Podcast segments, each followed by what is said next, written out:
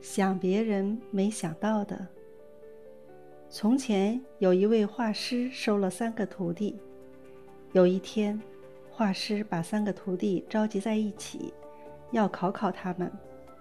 他给每个徒弟一张同样大小的纸，让他们画骆驼，看谁画的骆驼多。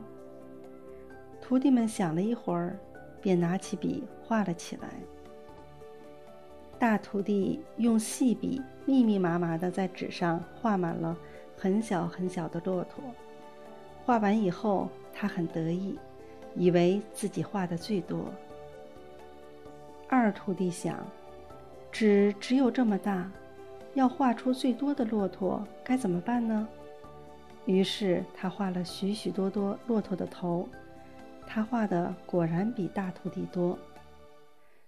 画师看了看他俩的画，没有露出满意的神情。当他拿起小徒弟的画时，禁不住点头称赞。原来小徒弟只画了几条弯弯曲曲的线，表示连绵不断的山峰。